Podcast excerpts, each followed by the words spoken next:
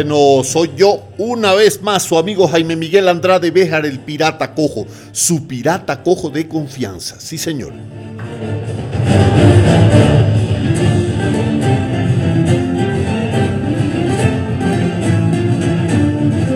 Ya estamos en el castillo de popa del Bajel Pirata, levantamos las troneras, todos los bronces apuntando hacia el este, 40 cañones por banda. Arriamos la bandera de las tibias y la calavera, la negra, sí señor. Hoy les tengo un programa espectacular. Oh, escríbanme, ya saben, Jaime Miguel Andrade Bejar gmail.com o nos vemos en el chat de los lectores. Hoy nos auspicia, hoy tengo un auspiciante de lujo, inmejorable. hoy nos auspicia las crónicas del pirata cojo y desvaríos varios del pirata cojo. Encuéntrelo en Amazon. Sí, estamos en Amazon o si prefiere una muy buena novela, eh, qué pena que lo tenga que decir yo, pero creo que soy uno de los pocos lectores de este gran autor, Jaime Miguel Andrade Béjar. Eh, ustedes encuentren Cabellos de Fuego. Oh, y esa es una novelaza. Estoy muy orgulloso de esa novela, Cabellos de Fuego. Encuéntrenla también en Amazon. ¿Ah? Arranquemos con esta cancioncita, a ver qué les parece. I used to feel so uninspired.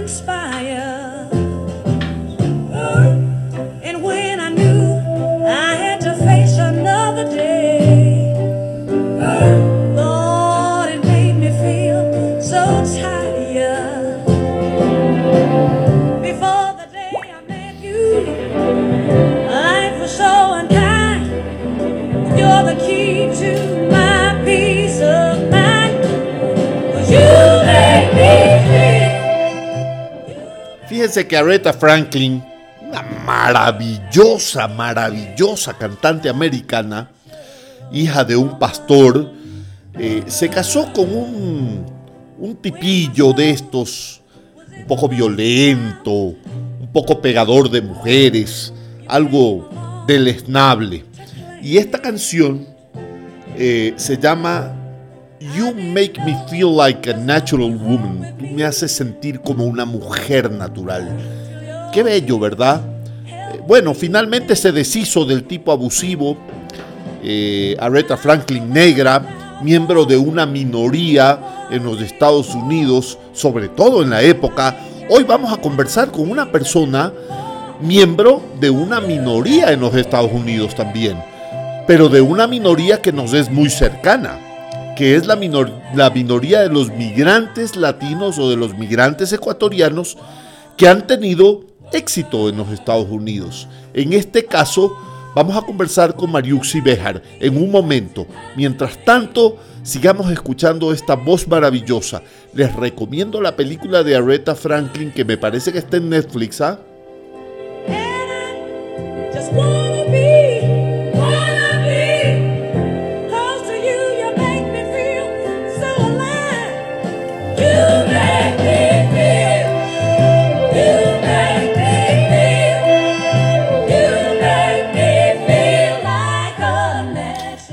Éxito para ti?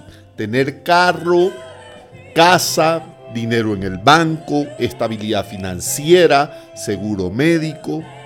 O tal vez el éxito podría ser tener unos hijos bellos, amorosos, tener un lugar en el que estar tranquilo y ser feliz. ¿Qué es el éxito? Vamos a preguntarle eso también a Mariuxi Bejar ahora que conversemos con ella. Así que arranquemos con esto si les parece. Ya estamos aquí de nuevo. Soy Jaime Miguel Andrade Béjar, su pirata cojo de confianza, directamente desde el Bajel Pirata. Estamos en el Castillo de Popa, sentados a la mesa de mapas con Mariux y Béjar. Arriamos ya las tibias y la calavera en el mastelerillo de Mesana. Sí, señor. Hemos quitado los, los, eh, los trapos alquitranados de los bronces, apuntamos hacia levante, piloto todo a babor, arrancamos. Acá estoy Fíjense, la estoy viendo, es una mujer bellísima, ¿no? Qué suerte de los que están cerca, porque ella está bien lejos. Una mujer bella, tiene dos hijos maravillosos, guapísimos, con unos ojos hermosos. Eh, este, Mariuxi es mi prima, ¿ah? Mariusi es mi prima y por supuesto que es una mujer muy bella, pero también es una mujer con una con un espíritu bello, con un alma bella, es un alma noble, ¿no? Es, es, de estas almas bellas que, con las que uno se cruza en la vida y lo alimentan, lo iluminan. A mí me encanta iluminarme así, porque como soy un vanidoso y quiero que todo el mundo me vea, entonces busco a alguien que me ilumine. no, no es cierto. Hola Mariuxi, ¿cómo estás?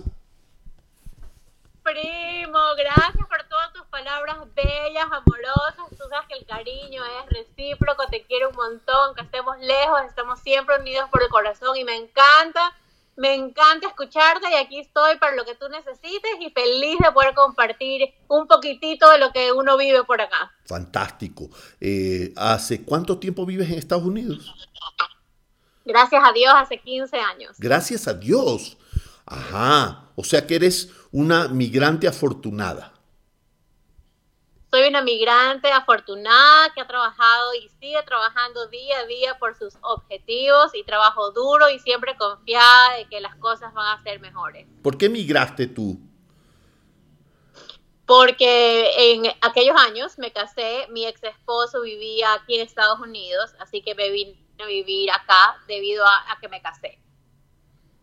Él vivía allá. Básicamente él vivía aquí en Estados Unidos, entonces nos casamos y obviamente decidimos eh, poner nuestra residencia aquí en Estados Unidos. Ok, ¿y tus hijos son americanos? Mis hijos, los dos nacieron aquí, yo vivo en el estado de Virginia, mis dos hijos nacieron aquí, mi hijo mayor tiene 14 años, mi hijo menor tiene 13 años. ¿Y cómo, eh, cómo, cómo viven, cómo viven ellos su, su ascendencia latina? Bueno, eh, al principio cuando eran chiquitos escuchaban español, hablaban español muy bien.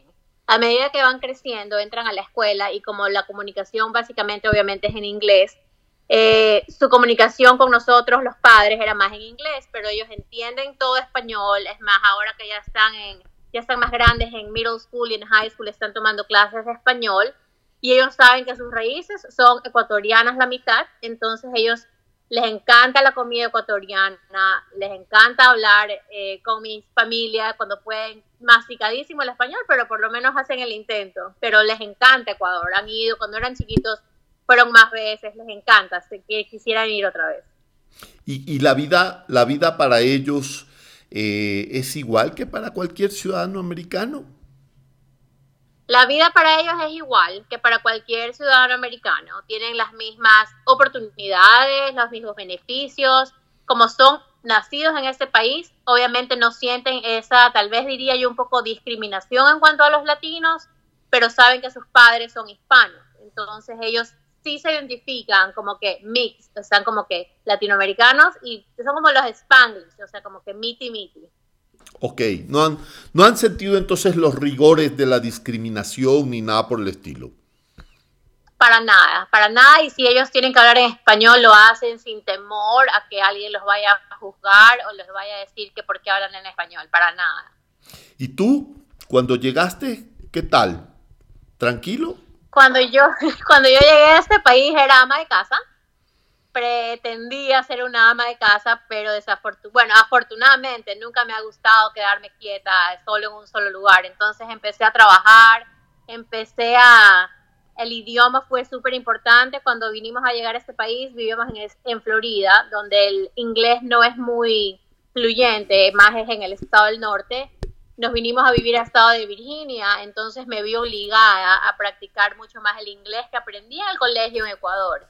Entonces, eso me ha ido, a medida que ha pasado el tiempo, mi vocabulario se ha ido extendiendo, mi gramática, todas las cosas se van acostumbrando, el oído se te va acostumbrando al inglés. Entonces, es, para mí es muy fácil cambiar de inglés a español, de español a inglés, y tengo la ventaja que trabajo en un lugar donde es atención al cliente, y tengo muchas personas que solo hablan en inglés y que tengo muchas personas que solo hablan en español. Entonces lo veo yo como una ventaja, como algo que me está dando un plus para yo cuando quiero conseguir un trabajo, porque puedo decir que soy bilingüe y que puedo comunicarme de cualquier manera con los, con los clientes, que es lo más importante. ¿Y, y has mantenido un trabajo estable durante mucho tiempo o has ido de trabajo en trabajo? ¿Cómo es la cosa? Bueno, yo he estado trabajando en retail, que es básicamente en tiendas. Eh, tengo trabajando en tiendas 11 años aproximadamente. En la tienda que trabajo ahora tengo 7 años. Y siempre he tratado de mantenerme en un mismo trabajo porque siento que hay, mayoría de veces hay oportunidades de crecimiento. Claro que cuando se presentan las oportunidades de crecer y de mejorar y de experimentar cosas nuevas, me gustan los cambios, no le tengo miedo a los cambios siento que si puedo crecer y si puedo mejorar y darle espacio a otras personas que mejoren conmigo sería excelente. Pero me gusta pertenecer a una, a una compañía eh, con la cual tenga las oportunidades de seguir en la misma compañía haciendo diferentes roles. Y si, y si una persona, se me ocurre, si una persona que tú conociste en, en Guayaquil, porque tú eres guayaquileña, ¿verdad? Eres... Eh, una urdecina de cepa. Eh, si, una, si una persona que tú conociste en Guayaquil te llama y te dice, Mariuxi, a los años quiero migrar, hazme tres recomendaciones, ¿qué le, qué le dirías tú? Bueno, no sabes, has dado como que en el clavo, qué cómico esto. Hace dos días me escribió un compañero mío de la universidad, estudiamos juntos en Guayaquil hace 20 años y me dijo, tengo la oportunidad de que a mi esposa la envíen a trabajar a Estados Unidos y uno de los estados es de Virginia. Oh. Quiero hablar contigo para que tú me recomiendes las cosas, los, los pros y los contras, como en todos lados. Entonces yo feliz de que yo no lo veo hace 20 años a este amigo, yo feliz de poderle decir, esta es mi, mi segunda casa, esta es mi tierra nueva, hay oportunidades, hay cosas lindas para los chicos, las escuelas, las oportunidades en cuanto a educación y más o menos dándole una guía de que qué lugares podrían ser los más convenientes, sobre todo porque tienen hijos chicos. Entonces ahí cambia un poco, no es que están en la onda de que solo fiestas y que solo esto, o sea, los chicos están en época de colegio como los míos. Entonces me identifico muchísimo con eso. Pero yo siempre, aquí a mi casa llega mi familia, llegan mis amigos, todos los años vienen, vienen y van, vienen y van. Y yo feliz de tenerlos y siempre tratando de, de, lo mejor, o sea, tratando de que en el área donde yo vivo hay área para todos. Yo vivo a 40 minutos de Washington, D.C. Entonces, los espectáculos de los museos, las esculturas, hay paseo para todos, para chicos, para grandes. Entonces, me encanta, me encanta que la gente me diga qué me recomiendas, dónde podemos ir, y eso me encanta, porque siento que soy útil, que puedo darles una pequeña, un pequeñito de lo que yo he vivido aquí. Y si alguien te dice, mira, yo me voy en un año, ¿ok? Voy a migrar para allá en un año. Tengo un año para hacer algo que me facilite la vida en Estados Unidos. ¿Qué hago? O sea, ¿qué haces cuando si estás allá y vienes a migrar en un año? Yo pienso que lo mm. más importante es tener una estructura de vida. Eso aquí y en todos lados. Si uno tiene una vida ordenada, si uno tiene una vida planificada, en este país la planificación es básica. Aquí la gente planifica de 5 a 10 años a 15 años. En nuestro país, y tal vez me equivoque, ojalá me equivoque, la gente no planifica. Vivimos el día a día, este, nos importa lo que va a pasar mañana, no lo que va a pasar en un año. Entonces yo creo que la planificación sería lo más básico. Cuando llega uno a este país, uno llega con el sueño americano, y uno se forja el sueño americano. Eh, tengo muchas amistades y seguramente alguien que tú conozcas que llegan a este país y se vuelven locos. Quieren tener el carro del año, la casa más linda, tarjetas de crédito más no poder. Eso uno lo aprende algunas veces, lo aprende a la mala, porque no todo es así de fácil. No todo lo que brilla es oro. Y uno tiene que trabajar muy duro en ese país. En ese país no tenemos familia cerca, no tenemos las comodidades que podemos tener en nuestros países latinoamericanos. Se trabaja muy duro, pero al mismo tiempo uno, yo me acuesto a dormir todas las noches sintiendo la recompensa de que lo hice por mí misma, que mi casa está aquí, mis hijos están, o sea, están todos felices, contentos, sanos. Entonces uno se acuesta con esa tranquilidad, pero yo le sugeriría a cualquier persona que quiera migrar a cualquier lugar del mundo, planificación, tener una este, un budget, tener un presupuesto, saber en lo que va a gastar, saber en lo que va, necesita, porque unas veces mientras más plata uno tiene, más quiere gastar, pero hay que saber ahorrar. Ah, tampoco creo que tenemos una cultura muy ahorrativa, que digamos. Yo he aprendido a tener el fondo de reserva, a tener el guardado para las vacaciones, emergencias, uno nunca sabe. Entonces yo creo que la planificación es básica. Ok, cuéntame, ¿tus amistades allá son latinas, son americanas, son migrantes? ¿Cómo son tus amigos? Bueno, yo creo, yo considero que la vida te pone amistades diferentes durante el tiempo de tu vida. Tienes tus amigos del colegio, tienes tus amigos de la universidad, tienes tus vecinos del barrio, tienes tus amigos del trabajo.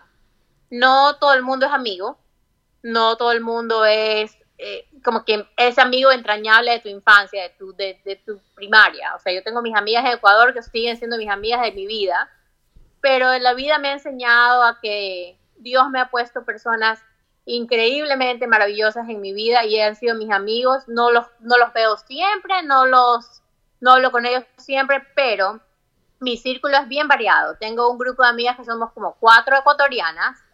Coincidentemente nos graduamos en el mismo colegio, tenemos como dos años de diferencia, nos reunimos de vez en cuando para los cumpleaños, entonces es la típica reunión, la típica reunión guayaquileña, música y, bulla y todo el mundo habla al mismo tiempo, increíble. Tengo mis amigos de mi barrio donde yo vivo que son americanas y que son divinas, son súper, súper, son lo máximo, son como segundas mamás para mis hijos. Y te diré algo, no tengo tantas amigas, tengo muy pocas amigas, pero son las que valen oro y las que Dios ha puesto en mi camino y que yo sé que estoy segura que van a estar siempre para mí. Fantástico. ¿Y de amores qué tal? De amores muy bien, mi corazón está bien, solo. Este, me felizmente divorciada hace siete años. Tengo una relación cordial con mi ex esposo porque es el padre de mis hijos. Excelente. Este, pero, pero bien, no buscando nada, no quería, o sea, Dios sabe cómo hacer las cosas, el tiempo de Dios es perfecto me encantaría tener a alguien que esté conmigo en las buenas y en las malas, pero siento que en este momento mi prioridad son mis hijos y que cuando ellos ya estén un poco más grandes tal vez va a ser el momento en que yo pueda tener ese compañero de mi vida. Chévere. Te hago unas preguntas de estereotipo, a ver, a ver si son reales o no. El gringo es frío y los latinos somos calientes, somos gente cálida, amable, pero el gringo es una persona, eh, no sé, eh, más, más eh, polar. es reservado, es bien reservado y te diré algo, yo tengo un par de amigas americanas que son de lo más efusivas, abrazos y besos, que tú te quedas como que pensando eso no, no sucede pero sí, los americanos en vez de darte un abrazo te dan la mano y tú te quedas así como que, ¿y dónde está el abrazo? Necesito ese, ese contacto que somos latinoamericanos. Pero yo creo que las cosas han cambiado y han cambiado a medida que el tiempo ha pasado.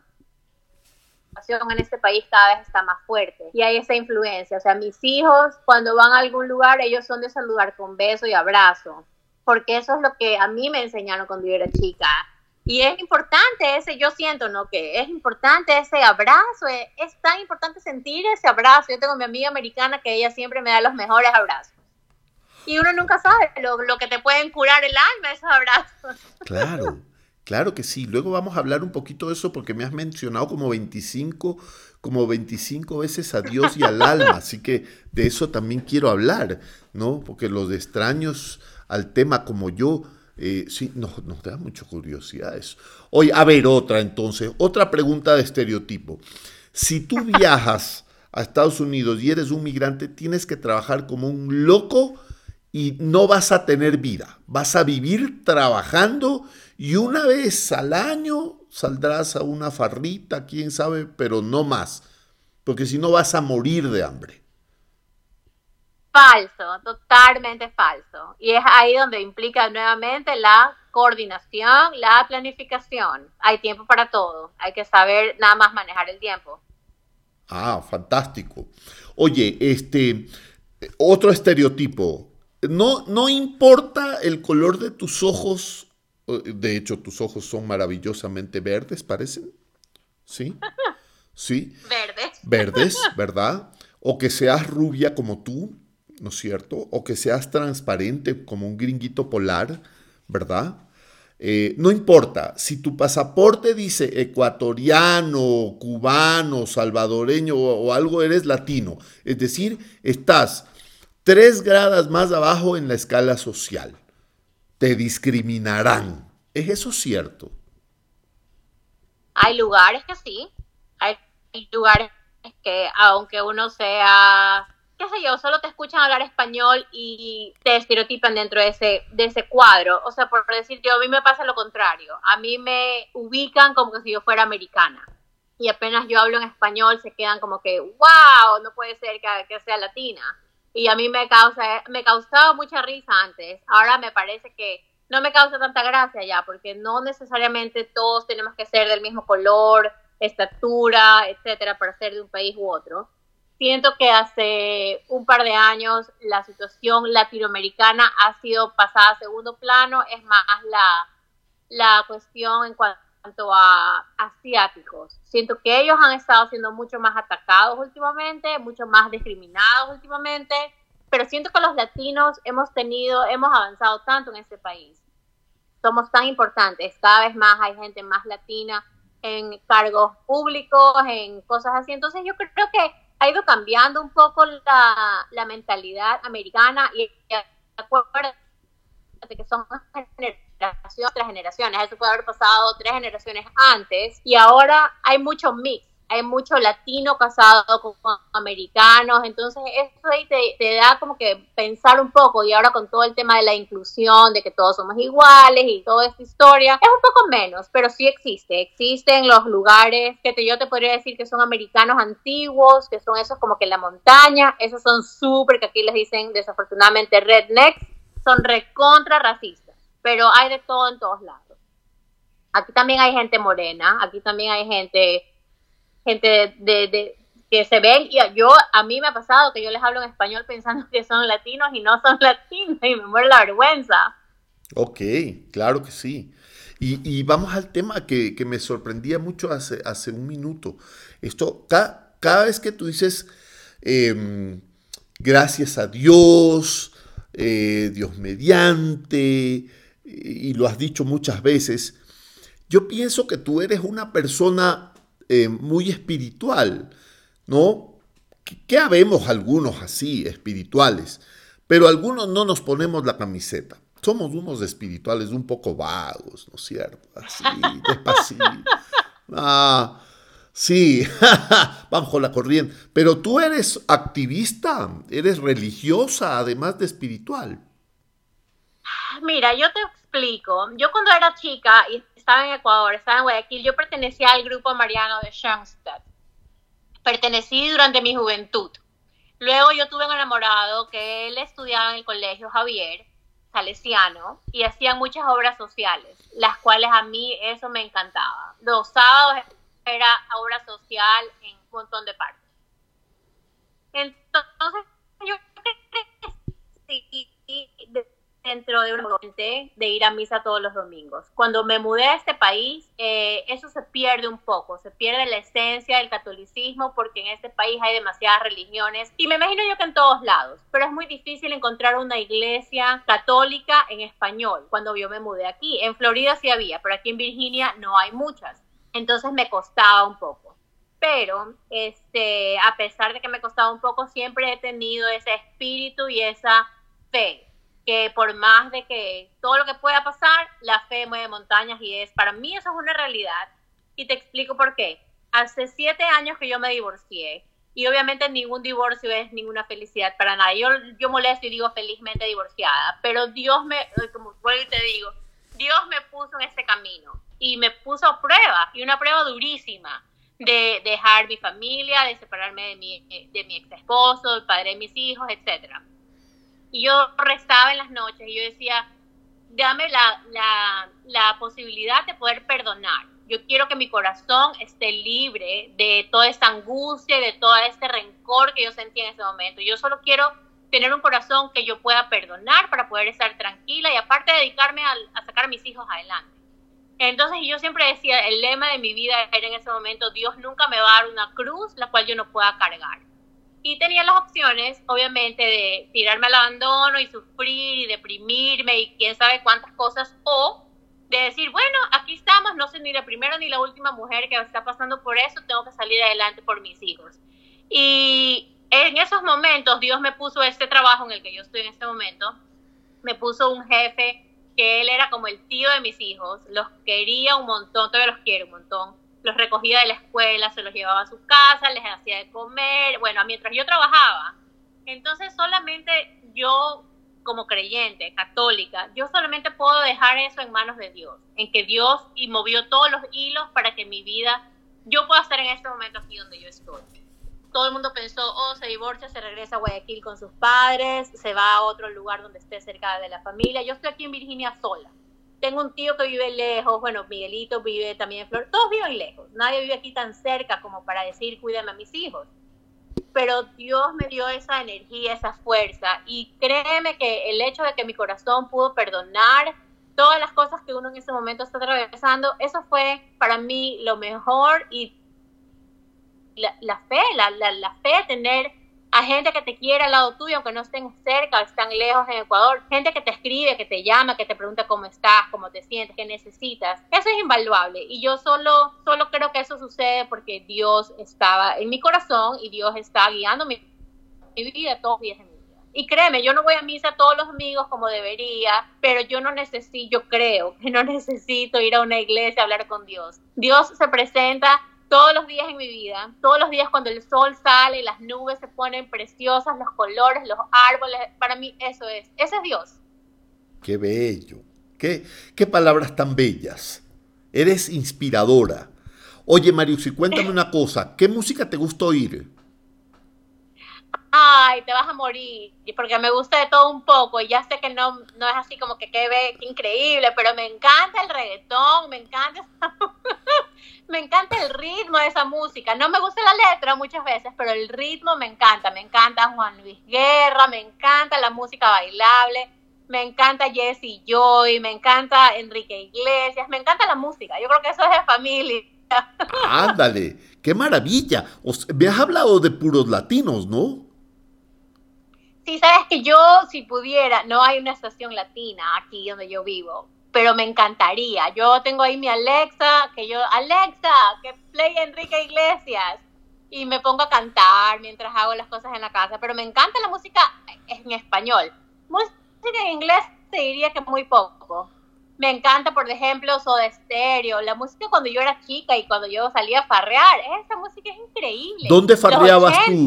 ¿Dónde farreabas en Guayaquil? Había un bar que queda en el, quedaba en el Albán Borja que se llamaba Apumachay. ¿Cómo se llamaba? Apumachay. Apumachay, ya, era un bar. Se llamaba, era un bar ahí en, era un bar ahí en el Albán Borja. Había otro bar que imagínate cuando yo estaba en la universidad. Salíamos de la universidad y nos íbamos a un lugar, se llamaba El Garaje. Era ahí en Urdesa, era un garaje textual era un garaje con un barcito, unas mesas, era la mejor farra. Qué chévere. En la, en la, en la época del Cuba Libre. Chuzo, sí, pero imagínate, la verdad es que si yo trabajaba en el aeropuerto, entonces tenía unos horarios terribles, pero siempre había tiempo para divertirse. Y ahora sales a farrear, sales a bares. No salgo a ningún lado. ¡No! la casa al trabajo, del trabajo a la casa. No puede ser, necesitamos poner bocas, como dicen aquí en Quito. ¿Qué hacemos? Hay que... No hay muchos lugares tampoco para farrear aquí, o sea, te soy sincera, hay bastantes viñedos, que eso es como para el plan para durante el día. Ok. Hay restaurantes lindos y todo, pero así como que ir a... Es más, yo me, me encantaría conseguir un karaoke por aquí para irme a cantar. Ay, qué maravilla. A mí me encanta el karaoke porque soy, básicamente soy un torturador. Entonces, a mí me encanta torturar a los demás y cantar. Frustrado. Sí, sí, sí, sí. Debo, sí, no sé, un, torquemada del karaoke. Sí. Bueno. Oye, Mariuxi, me ha encantado conversar contigo. Eres una persona fantástica. ¿Cuáles son tus planes para el futuro? Ay, bueno, el futuro. El futuro es un poco incierto, pero me encantaría cuando mis hijos se gradúen del colegio irme a vivir a, un lugar. tenemos un problema de conexión ahorita, porque lo estamos, lo estamos, espérate un rato. Eso, eso se cortó porque hay un problema de conexión con el satélite que contratamos, entonces. Ah. Sí. Que tú me decías, tus planes para el futuro son que cuando tus hijos se gradúen. Me voy a ir a vivir a la playa. Me voy a ir a vivir a un lugar donde yo pueda escuchar el mar, andar en short, camiseta y zapatillas todos los días. Donde pueda vivir en paz, solo escuchando el mar en una hamaca. Ese es mi sueño a, una, a una playa, a una playa en, Ecuador, en Sudamérica, o a una playita por allá en, Florida, en California? Por ahora me gustaría quedarme acá en Florida, o sea, Florida, Carolina del Sur, en algún lugar donde el clima sea cálido, porque donde yo vivo es las cuatro estaciones bien marcadas y el frío no es mi mejor amigo pero en algún lugar donde yo pueda despertarme y sepa que el mar está ahí, escuchar las olas y eso, eso es mi sueño. Pero digo, no, eso es lo que uno quisiera y también hay que trabajar para eso. Pero bueno, eso es uno de mis sueños y viajar, conocer Europa, conocer España, ir a Guayaquil, obviamente me encantaría, es más, estoy queriendo pasar fin de año allá para que mis hijos puedan experimentar eso de que no se hace en ningún lado del mundo. Fantástico. Tú que, tú que estás a, 40 minutos de... El mundo, conocer al Quito. Oye, tú que estás a 40 minutos de, Washington, ¿cómo se pronuncia eso? Washington, Washington. Sí, así. Así, ah, qué bueno. O sea, puedo, puedo pasar por lo menos por un latino medianamente instruido. Eres una persona muy culta. No, todo lo contrario. Soy, soy terriblemente malcriado. Oye, cuéntame, este, ¿qué, ¿qué le recomiendas a una persona que haga turismo en Virginia? Bueno, básico, el primer día de ley tienes que irte al monumento del Lincoln, Lincoln Memorial, al monument que está enfrente. Hay un monumento que está entre los dos que se llama la, el monumento a la Segunda Guerra Mundial. Pasas, así pasas recto por la piscina de las reflexiones subes al Lincoln Memorial, atrás del Lincoln Memorial hay un museo que nadie, mucha gente no conoce, no, no sé qué hay museo atrás. Eso es como que el básico paseo, obviamente la Casa Blanca, ir a dar vuelta a la Casa Blanca, está el teatro donde asesinaron a Lincoln, que también es un área así medio turística. Ahí de los museos, mi favorito es el Museo de la Historia, ah, de la Historia Natural, Ah, el lugar para mí, el lugar favorito de todos, todos, todos, todos, es el zoológico. El zoológico de Washington. Todos los museos son gratis, son entrada libre, todos los, nada cuesta. Entonces es... Increíble. Ir al zoológico es para ir todo el día. Yo he ido como, he ido un montón de veces al zoológico. Me encanta, me encanta ver a los animales. Fantástico, qué lindo, qué chévere. Bueno, y la última, esta sí, esta sí es la última, ¿ya? ¿Qué, ¿Qué recomiendas tú para una persona que está haciendo papeles para migrar y necesita un trabajo allá? ¿Cómo consigues un trabajo? Te diré algo, después de la pandemia los trabajos están por todos lados. El que diga que no puede conseguir un trabajo, eso es mentira. Eh, hay trabajos de todo, hay trabajos y la flexibilidad es impresionante. Este, no sé si has visto, pero hay así como que un, me, un meme, o yo no sé, qué dice, la juventud de ahora quiere trabajar como que una vez a la semana, quieren trabajar XY, pero en fin, trabajo hay, de lo que tú quieras. Hay trabajos en restaurantes. La, lo que se ha visto más afectado en esta pandemia son todo lo que es turismo, todo lo que es servicio, hoteles, restaurantes, comercio. Todo eso ahí está necesitando personas. Eh, eh, hay trabajo en todos lados, hay disponibilidades en todos lados. Yo en alguna época de mi vida tenía tres trabajos porque necesitaba sacar a mis hijos adelante. Y hacía Uber, manejaba Uber. Entonces, oportunidades hay. Ya te digo, yo creo que es básico saber organizarse. Ah, van a haber opciones, van a haber muchas opciones y obviamente uno tiene que considerar cuál le va a convenir más de acuerdo a los beneficios y resultados. Pero hay trabajo, hay trabajo y yo creo que ningún trabajo es menos que otro. Eh, todos los trabajos, mientras uno sea disciplinado, uno va a crecer, uno va a crecer. Yo tengo eh, eh, chicas que empiezan conmigo de seasonal solamente por la temporada de Navidad y siguen conmigo y me da muchísimo gusto verlas crecer y apoyarlas para que sigan creciendo en mi industria. Entonces, tal vez este sea el momento para irse y, y encontrar un buen trabajo. Yo creo que lo más importante es lo cuestión legal. O sea, viniendo con documentos y todo eso aquí, eh, trabajos hay en todos lados. Ahora ya cuando uno viene de turista y quiere quedarse a ahí es otra historia. Ahí sí yo no sé cómo es el asunto, no recomiendo, no lo recomiendo para nada, porque vivir con esa angustia no, no tiene precio. Eso es, alguien que te quite la tranquilidad o la paz no, no, no, no se lo merece. Ok, fantástico. Oye, Mariuxi, te agradezco tanto por colaborar con este programa. Eh, que, que, lo ven en todas partes, ¿no? En, Encantada la vida. Sí, en Europa. Tenemos eh, gente en Marruecos eh, y Argelia, sí, que quisiera ver este programa, pero no lo hemos invitado, entonces no lo ven. Eh, nos, eh, nosotros teníamos la temporada pasada, hicimos 20 capítulos, teníamos al First National City Bank y al ABN Amro Bank como auspiciantes, pero ellos nunca se enteraron, entonces no mandaron ni un dólar. Así que hemos cambiado de auspiciantes, sí. Ellos no sabían que nos auspiciaban.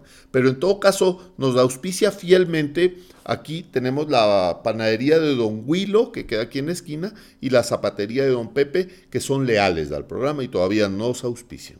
Así que agradeciéndoles a nuestros auspiciantes en el barrio, aquí estamos en Monteserrín, Quito, 2.830 metros de altura, cero oxígeno, harto frío en el pupo del mundo. Y esta fue Mariuxi, despídete de la tribu. Un beso, millón gracias, te quiero mucho, primo. Chévere, listo, y entonces, ya volvemos. Bueno, espectacular Mariuxi, me encanta, ella es una, es una persona tan querida y como le gusta la música latina, vamos a ponerle algo rico, rico de música latina, despacito un café se vieron por casualidad, cansados en el alma de tanto andar. Ella tenía un clavel en la mano. Él se acercó, le preguntó si andaba bien. Llegaba a la ventana en puntas de pie y la llevó a caminar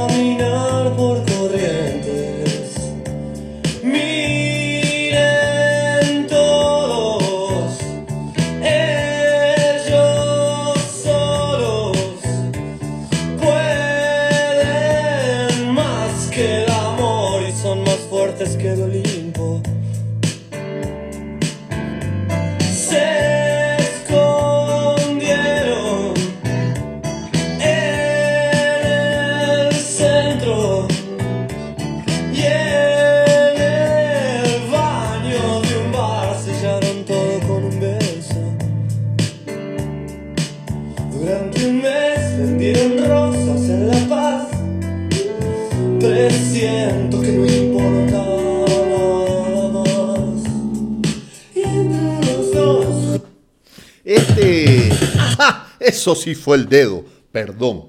Este Fito Páez, desde toda esta gallada que arrancó con Espineta, ¿verdad? ¿Se acuerdan de Espineta? Vamos a poner algo de Espineta hablando de él, ¿eh?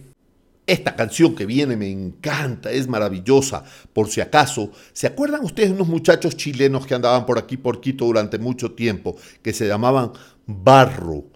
Barro, ya me voy a acordar el nombre de estos muchachos. Quique Aranda me parece que era el uno de ellos, el, vocalista. Barro cantaba esta canción, pero es de Spinetta. Escúchenla.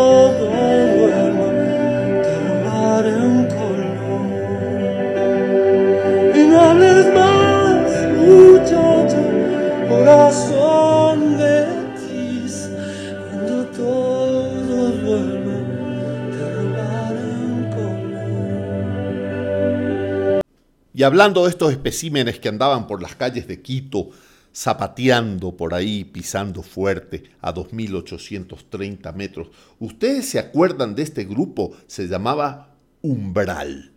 Umbral tenía una canción bellísima, eh, ¿A dónde vas? ¿A dónde vas? ¿Te acuerdas de esta? Pero a mí me gustaba esta, escuchen.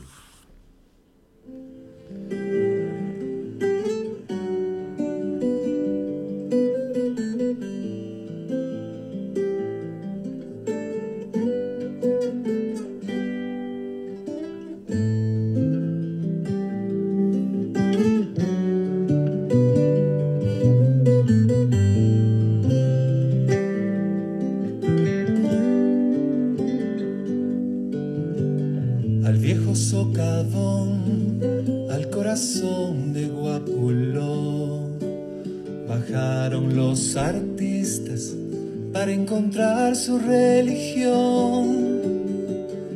Tu religión, maldito trovador, que velas desde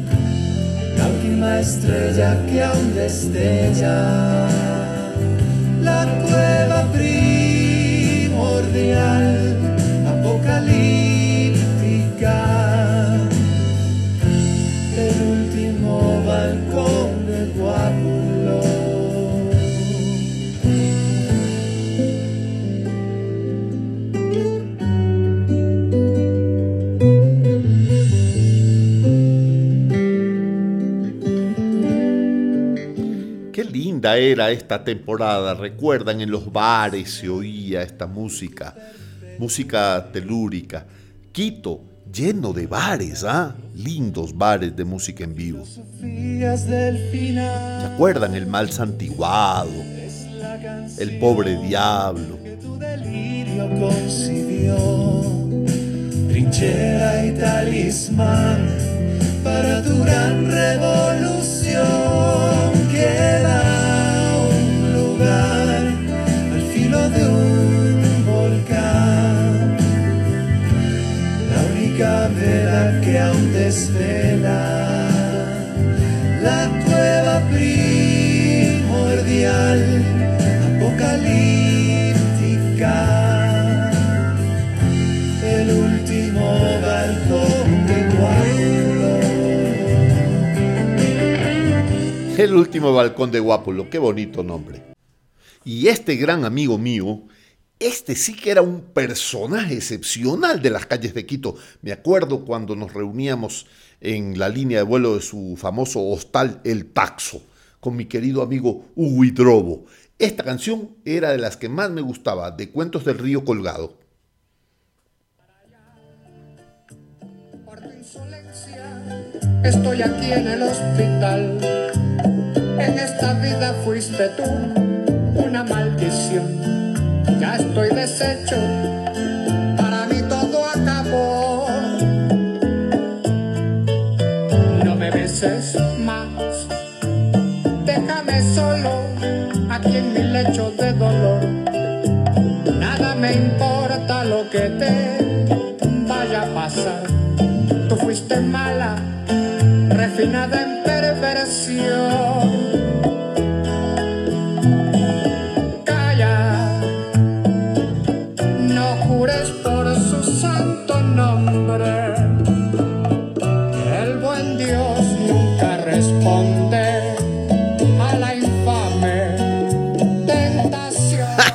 voz tan particular la del Huguito.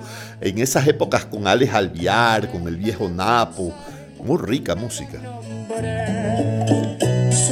Con un poco de suerte te lo topabas en un barcito de Quito.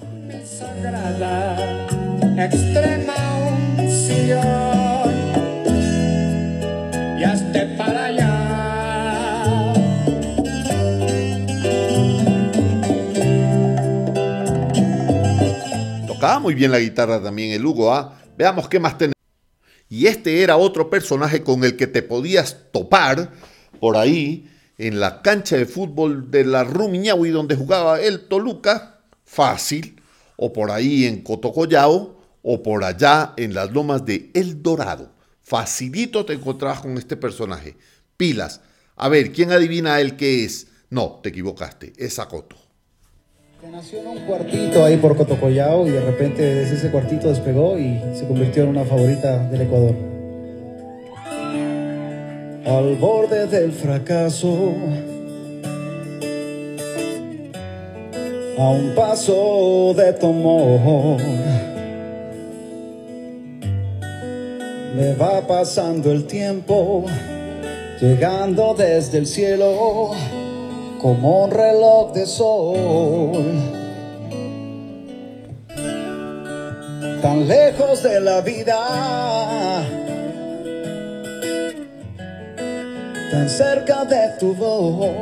Cuando era el, el principal de Crux en Karnak, mi buen amigo Pablito Estrella era la guitarra. Fenomenal Pablo Estrella. de desesperación.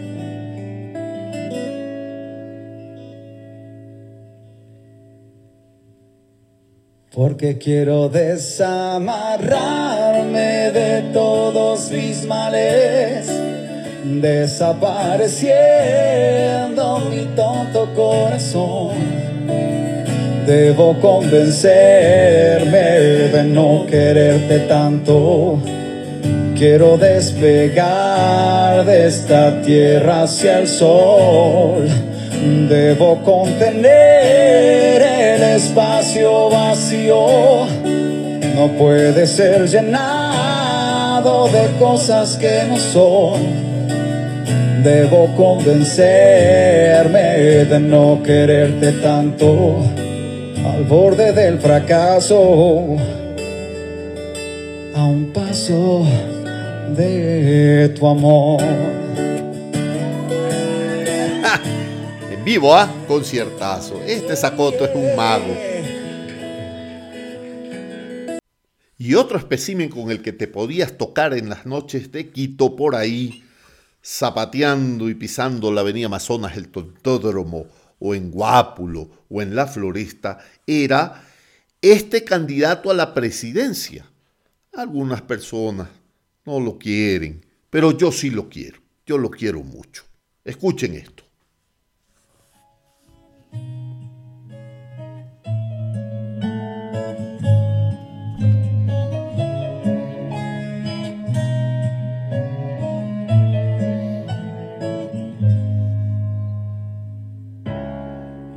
Estoy tan despiadadamente solo,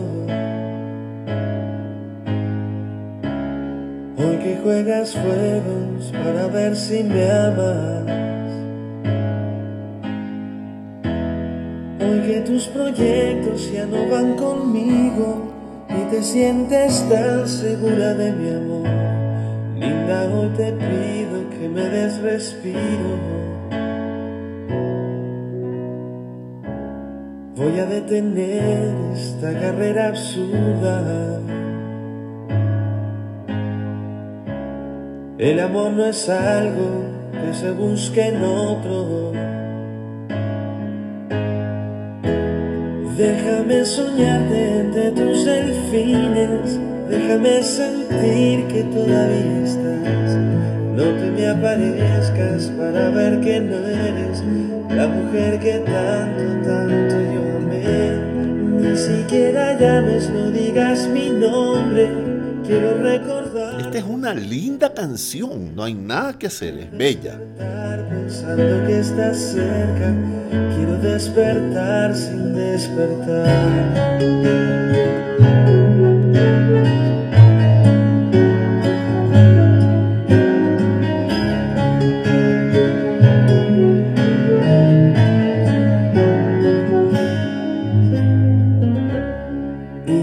Girasoles que sembré en tu vida. ¿Te parece hoy que no eran tan bonitos? Las conversaciones y el espagueti, todo lo que fuimos nada vale ya. Los hijos que nunca ya vendrán contigo. Deja de alargar esta muerte tan lenta. Bella esta canción de Juan Fernando Velasco, sí me gusta, está bien bonita. Y otro con el que te podías topar en las noches quiteñas de viernes por la noche, por supuesto, ¿no? Andando por ahí detrás del Swiss Hotel, que en esas épocas era el Oro Verde, ¿no? ¿Se acuerdan? Había una serie de bares preciosos ahí y te topabas, por ejemplo, con el Pancho Terán. Negra mi amor, eres mi luz, mi corazón. Recuerdo cuando te vi nacer, no lo podía creer. Eras como un pez sobre la red, como Qué manera de encontrarnos y empezarnos a querer. No, no. Negra mi vida, negra mi amor, eres Muy bueno, Pancho Terán, ¿ah? ¿Se acuerdan cuando, cuando todos los Terán hicieron Contravía? ¡Qué buen grupo! Uh, oh. Negra mi vida, negra mi voz, eres la luz de mi canción. Negra que vas poniendo azules en mis días. Uh, oh. Recuerdo cuando te crecer,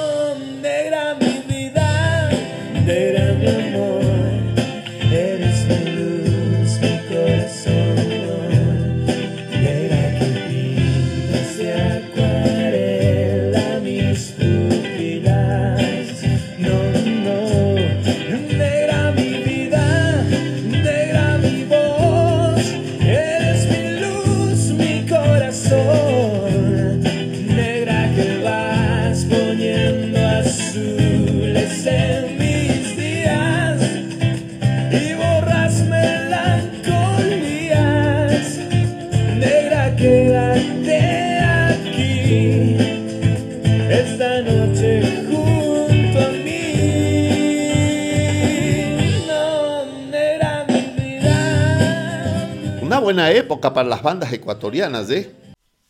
¿Y quién se acuerda de esta película ecuatoriana que se llamaba Sensaciones, creo, no? Con este grupo, ¿quién, cuál era este grupo ecuatoriano? Yo ni me acuerdo ya, pero la canción original es de Cerú Girán. Fantástica canción, pero me encantaba cómo la cantaban esto, este grupo ecuatoriano. No sé si era Umbral, por ahí me corrigen, ¿ah? Escuchen.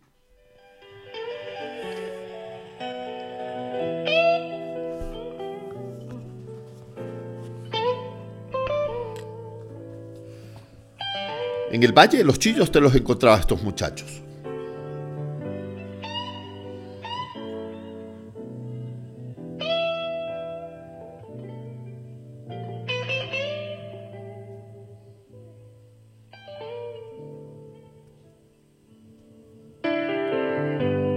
Quiero ver, quiero entrar. Nena, nadie te va a hacer mal, excepto amarte. Vas aquí, vas allá, pero nunca te encontrarás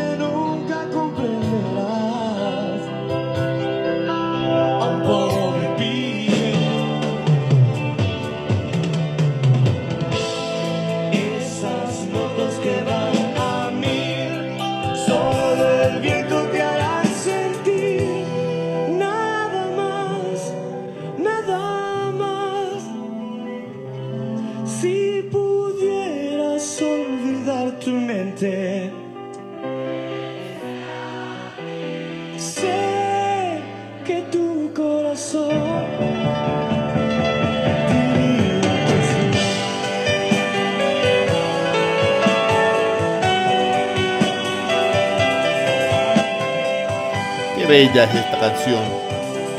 Es muy bonita.